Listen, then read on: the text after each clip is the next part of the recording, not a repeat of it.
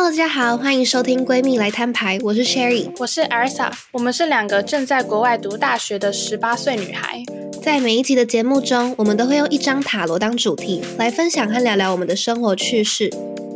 Hello，大家好，我是 Sherry，我是 Elsa。不知道大家记不记得，或是有在听我们 Podcast 的听众们记不记得，我们其实在前几集的时候有讲过到独处，或是呃，就是自己一个人相处。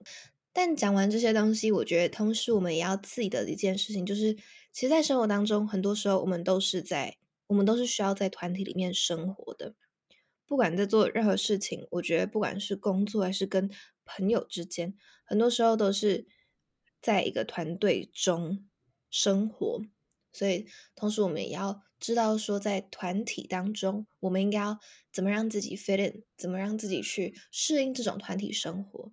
那同时，也要怎么跟其他人们一起生活。那阿尔萨，你觉得你自己算是一个懂得如何在团队里面生活、团体或团队里面中生活的人吗？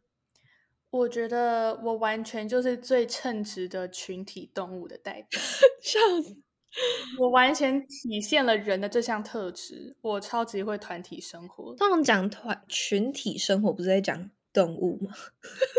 哎，对，可是你不知道，人之所以是列为动物的其中一种，就是因为我们是群体生活，群体，群体，群体生活。所以我觉得我完，我觉得我还蛮有体现人的这个动物的特性。嗯，原来是这样。那没有错。那既然讲到在团队里面生活，团体团队里面生活，我们今天很大一部分想要讨论的呢，就是我们在工作上面和在平常跟别人的人际关系还有友情上面的团体生活相关的点点滴滴。哦，我觉得今天首先我想我们想要先谈的是，在工作方面我们要怎么样跟其他人合作，怎么样在一个团队当中找到自己的位置。同时也要怎么去跟人家配合，然后完成你们应该要做完的事情。艾瑞莎，你觉得在毕竟从高中到高中到现在，一定有非常多机会需要进行团队合作嘛？你觉得在任何的团队工作合作当中，有没有是需要进行一些牺牲或是改变自己的地方？我觉得，因为在团体生活当中。里面的人百百种，就是你不知道每一个团体你是需要跟怎么样的人合作相处，所以我觉得在不同的团体，为了不同的任务，或者是在不同的地点，有了不同的文化之后，一定是需要改变自己的某个特质，然后去让大家。就是相处更愉快，不是说为了别人而改变自己，是为了，也是同时为了自己的效率，就是为了自己完成任务的速度而去稍微改变一下自己，然后让整体的合作更流畅。哦，对，我完全同意。那你有没有什么亲身经历可以分享？我觉得最大的。最近最大的经验应该是在于高中跟大学吧，因为在高中就是在台湾念书嘛，大家都来自华人文化，然后任务其实也都差不多相似，所以我觉得合作起来的那个就是过渡期，应该说那个适应期就比较短，但是在大学就是。真的是人百百种，大家都从世界各地来，然后每个人都是带着自己的文化教养来，所以你就会发现说，很多人做事的方法都会跟自己很不一样，所以你这时候就是要去，你知道多理解、多体谅、多包容，然后就是，但是其实他们的初心也是好的，他们的目标其实也是跟你很一致，所以就是说，只要稍微适应一下，我觉得基本上就还好。就是我觉得来大学。所谓的团体生活，看到最大的一个改变。那你有没有什么？你目前在大学有没有遇过什么很瞎的团体报告发生的事情？我觉得应该就是不做事的人变多了。因为我跟你讲，我们我我们高中先不讲我们高中念哪里，但是我们那个高中是人很少，就是你一不做事，然后你。就是你的，你变成很臭名昭彰的时候，整届的人几乎都会知道，你的 reputation 就超差，大家不会想给你做事。因为大家都知道这传的很快，因为我们人很少。但是在大学，尤其我是念州立大学，而且 UT 算是数一数二超级大学校，我相信 Berkeley 也是，就是那种州立的大学校。所以他消失或者是他不做事，他根本不怕你讲他，因为你甚至连他周围的朋友圈都不认识，或者是你甚至是可能他住在哪里，他的 major 也许是什么，你都没有很清楚。所以就是说，来大学。不做事的人变很多，因为他们根本不怕你。我同意，耶，就是我发现以前在高中的时候，你如果就像你刚刚讲，如果你不做事的话，再怎么样大家都找到你。可是，在大学，你只要搞消失，就是你甚至如果你出现在那个群组里，你就是一直死不回讯息，你一直死不去上课，好像别人也没办法拿你怎么样。所以我觉得，在大学，如果你想要在团体里面工作，你反而需要更去了解自己的队友，然后要很好的去沟通。我觉得其中一个很需要做的事情是理解，就是我觉得理解其实还蛮重要。怎么说？怎么说？就是因为他们都有不同文化背景啊，所以就是理解说他们做这样其实就只是因为他们的习惯，或者是他们做事的方法，这个种族的做事方法就是这样。就是你也不能。太去 enforce，或是觉得说你应该就是要照我做之类，所以我觉得理解特别重要。确定不是因为他们自己工作态度出问题吗？我跟你讲，所以这时候就是要先做最基本的理解，你知道吗？最基本的理解过完之后，然后如果真的是有问题，那可能就是他们自己的问题。那也不能怪我说我一开始就就是有有 stereotype 就先植入，也不能这样怪我，因为我已经先理解了。懂懂啊，所以最重要还是要先去理解大家的情况，然后再去判断说到底是他自己个性问题。对对对对对，要要要最初的理解，不然你连最初的理解都没有的话，他可能会骂你 racist。你想说哦，白人 就是样，哎，墨西哥人做事就这样，这你不能这样，你你不能这样，你要先有那种文化上面的理解，然后才可以，就是要先保住自己，再去怪别人，你知道吗？哦，我觉得除了文化之外，另外一个比较重要的应该是大家的工作态度吧。我觉得在，可是我觉得这好像就跟大学本身没什么关系，就可能只是在团体生活、团体报告 overall 来讲，我觉得大家的态度很重要。就有些人会觉得说，那自己全部都自己做好，然后就是是是这样就好了。但是 like in a bad way，就是会觉得其他人都不用，就是其他人。有点笨，就他想要把自己就东西都自己弄好那样。那有些人就是觉得说，好，那就反正就敷衍了事，做一做就好了。所以我觉得有时候在团队合作当中，也要随着你队友的不一样，然后自己进行改变。那你有没有遇哦？这题外话，那你有没有遇到过那种，就是也许在大学做报告的时候，或者是在团体里面生活？会有人戴着有色眼镜，因为你是亚洲人，而去 expect 你说哦，你就是特别 hard work，因为大家不对亚洲人的既有印象就是哦，他们特别认真，就是做事都很老实。大家，你有遇到过那种就是大家会用这种有色眼镜去看你吗？我觉得你刚刚讲的是 hard working，感觉是 like 好的事情，但是我觉得如果你如果是讲。你刚刚说，就是有没有因为我们是亚洲人，然后用不一样眼光看我们？我觉得有，而且而且我觉得更一大部分啊，不不不，除了亚洲人以外，我觉得他们一旦听到我们是 international student，就国际学生的时候，感觉又有另外一个眼镜戴上去。就是我我记得我之前在某个分组报告的时候，就是他们知道我是 like from 台湾，然后。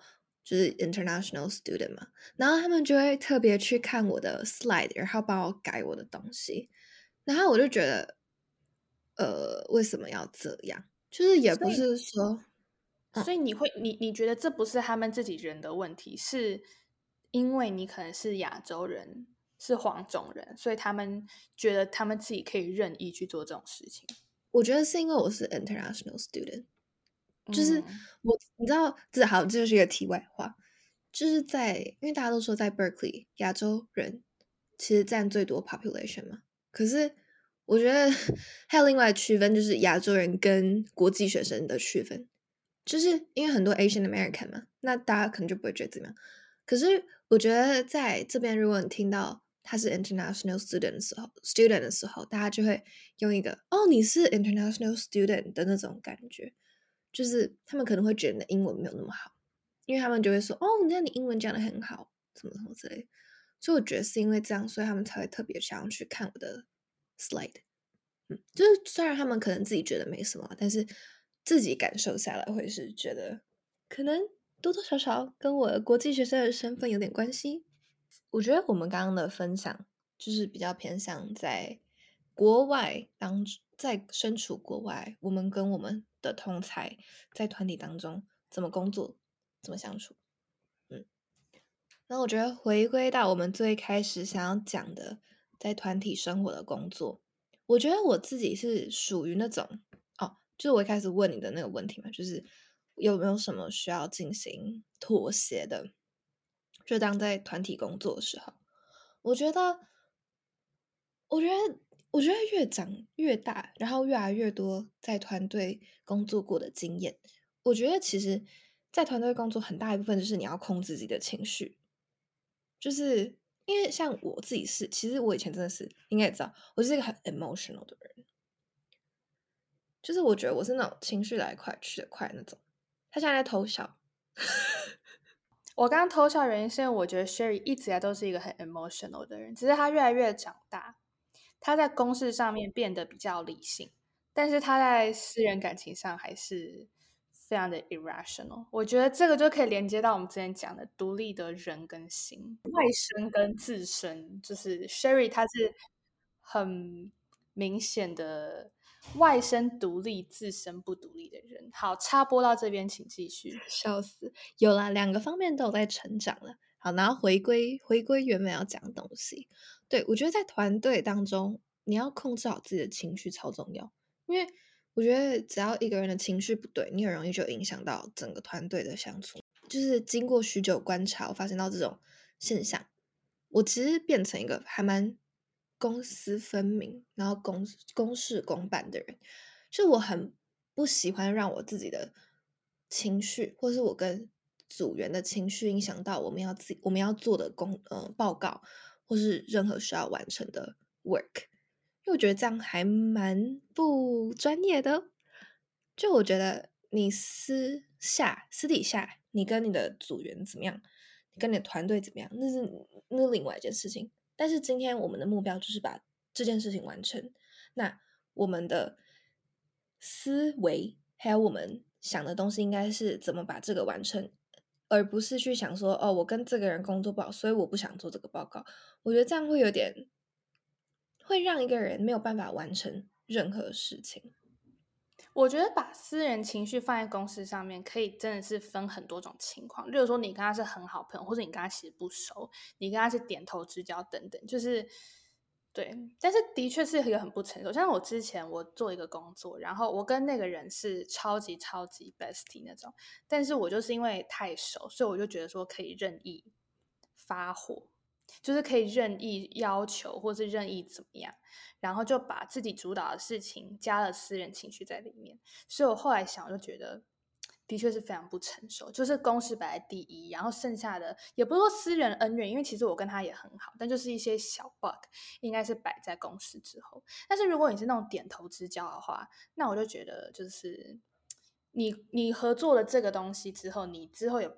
你合作这个东西之后，你也不会再遇到，或者你也不会在同一个班里面出现。那我觉得就可以不用说那么的一百趴付出，就是你可你要做好，但是你可以不用说做到超级好，去满足你一直以来的标准。你可以就点到为止，然后能教你自己问心无愧就好。我觉得如果是点头之交的话，可以这样。对，我觉得讲到你刚刚说朋友一起 work 这件事情，我觉得通常我们很多人都会说跟自己好朋友。工作很容易吵架，对不对？我很，我听很多人说过这个说法。我有曾经思考过为什么会这样讲，然后我得出一个结论，应该就是因为当你跟你好朋友工作的时候，因为私底下你就会觉得你跟这人太好，所以你会觉得他做任何事情都理所当然。因为你跟他很好，所以你也会自然而然的觉得说，哦，他应该要付出跟我一样多的成分，呃，不，就是成分一样多的心力。然后你也会自然而然的觉得说，就会把他的付出会当理所当然。就是，可是今天如果你是跟一个嗯嗯不是你超级好朋友的人工作，你就会有一种因为他是你工作伙伴，然后给予的尊重，然后你也不会期待他给你太多东西，因为你们就只是工作伙伴，所以才会你不跟朋友工作的时候才会有办法更专，就是你才有办法更专业的去完成一件事情，因为他不夹杂任何其他的嗯。情感，我觉得你讲的完全没错，这个完全是可以再拉出一集讨论。因为我觉得我们两个都有太多跟朋友共事的经验，包括我们现在啊，就是跟很多年好朋友，然后一起完成一个公事。我觉得这可以拉一集了。好，是时候来写企划了。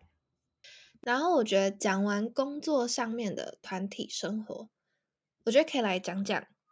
平常私底下跟朋友，还有就是 like 任何人的时候，你要怎么样在团体里面生存和生活？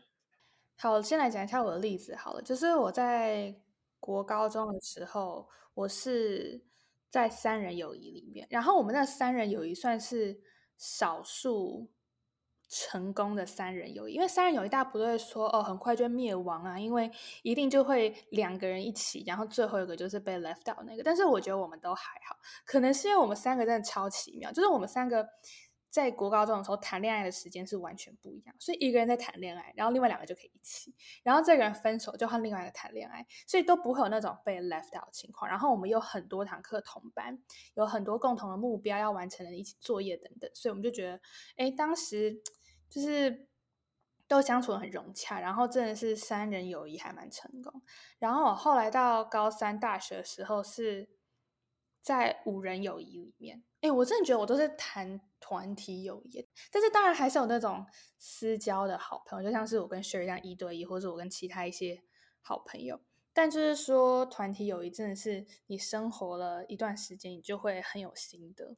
就像是我觉得团体生活。跟一对一的友情不一样，是因为说每个人都很重要，不是说你一对一双方不重要，是说一对一你很多时候是可以专注在对方身上，因为你的时间都是在他身上，在打电话、打视讯、出去 hang out 的时候，你们是两个人一起。但是你在团体友情的时候，很多时候你会跟一两个人一起玩，然后就。可能稍微 left out 到一两个人，这时候你就要有意识说每一个人都很重要，他们都是 part of the friend group，所以你就会自然而然的去更多的，不是说接纳，是说更多的大家一起好的那种感觉。我刚刚其实是在思考团体友谊这件事情，就是我发现其实我真的很不以前啦，我真的超讨厌跟一大群人一起玩，一起混。就是我觉得我的友谊都比较偏向一对一，就像你刚刚讲的一对一的友情。我觉得在团体生活里面，真的就是你要顾及的真的太多了。你要顾及到你跟 A、B、C、D、E、F、G，然后整个团队的一个氛围，我自己是觉得有点小复杂。但是我觉得，如果硬要讲在一个团体生活当中要怎么生，存生活，我觉得有一部分真的就是互相体谅和包容吧。应该是说，不管任何的，不管私人，就是一对一还是你对团体，包容和尊重就都很重要。可是我觉得这一份包容和尊重，在团体里面反而要放的更重，因为。你这次，你你同时要面对那么多人，每个人的个性也都不一样。除了包容和尊重之外，我自己觉得我在团体生活当中学到的就是，你真的不是中心点。我觉得，对人与人之间要相互的尊重，但同时你也要知道，说不是每个人什么事都要让着你，就你也需要让别人。就是每个人都要做些微的妥协，然后我真的超有感，因为我现在住宿舍，我现在真的超有感，就是，就是，对，你现在是要偷爆料你室友怎么样？就是先不要讲，先撇开。哦哦，Oh my God！OK，好，之后再来挖，之后再来挖。我觉得适当的妥协，适当的尊重，在团体当中真的非常的重要。就我觉得现在在团队、团体、群体生活当中，我自己的一个人生的 philosophy 就是人生哲学，我现在会要求自己去看到别人的优点，就是因为我知道每个人都有缺点，但是我觉得更重要的是你要去看到大家的优点，你才有办法不被某个人、不被一个人气死，你知道吗？就是，就是，就是，就是我也学。我我觉得，我觉得我现在此时此刻需要插话。现在 Sherry 的声音之所以变这么有力，这么的高亢，然后跟刚刚那种奄奄一息感觉真的差超多，是因为他室友现在走了。所以你到底是很受不了你室友，还是这样？你可以先跟我们，我没有受不了，没有没有没有没有，我没有我没有要嘴我室友还是什么之类的。我只是刚刚只是因为我旁边还有人，所以。我要小声一点，要不然我怕被揍。好了，没有啊。我现在这个室友人很好，好，我觉得就点到这里为止。Background context，我有三个，我还有两个室友，加我三个人。好，这不是重点。好，回来就是，对我会喜，我会越来越变成一个只会去看到人家优点的人。我觉得这是，我真的觉得这是一个在团体当中生活的小 pebble，因为。你不可能在一个团体当群体生活当中，你一直要求别人配合你的所有一切。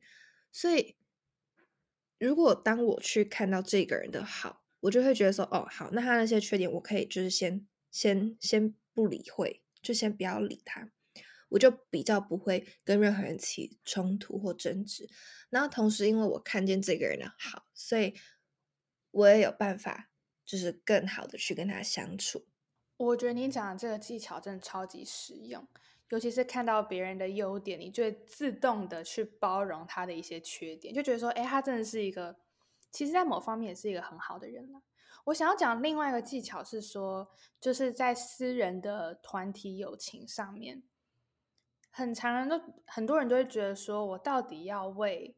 这个团体而改变自己多少？我为了要 fit in，我为了要去配合别人做事的速度，或者是交友的方式，我到底要改变自己多少？那我觉得不用说，你一定要 fit in 一个团体，就是私底下交情啊，或是做事业吧，你不用为了去 fit in 而改变自己太多。你可以稍微去理解，稍微去包容，稍微做一些磨合。但是如果到最后真的没有办法的话，那就赶紧放手。就是我觉得团体生活意义是在于说大家一起好。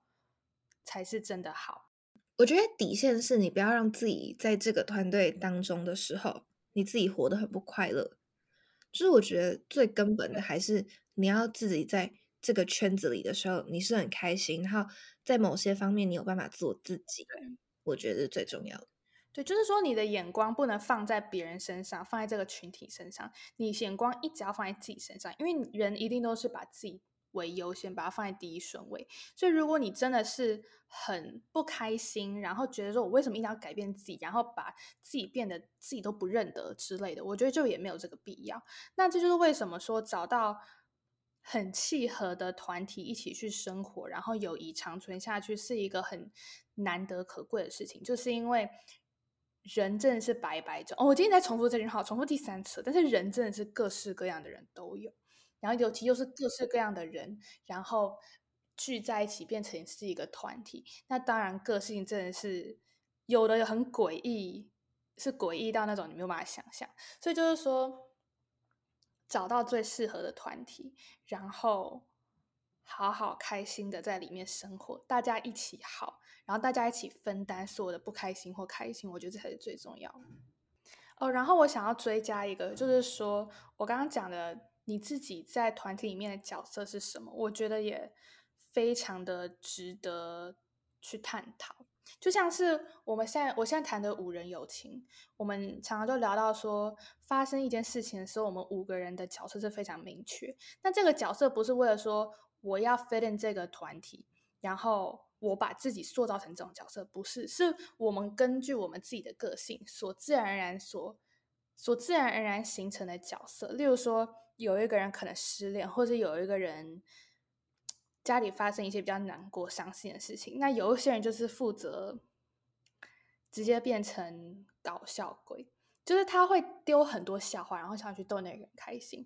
然后有些人就是非常认真的去处理你的问题，然后让他知道说你永远都在他身边。然后有一些人是真的是可能平常话不多，但是他一定会，他每次讲的话一定都是戳中重点，就是他一定是点到那个要害。然后有一些人就是。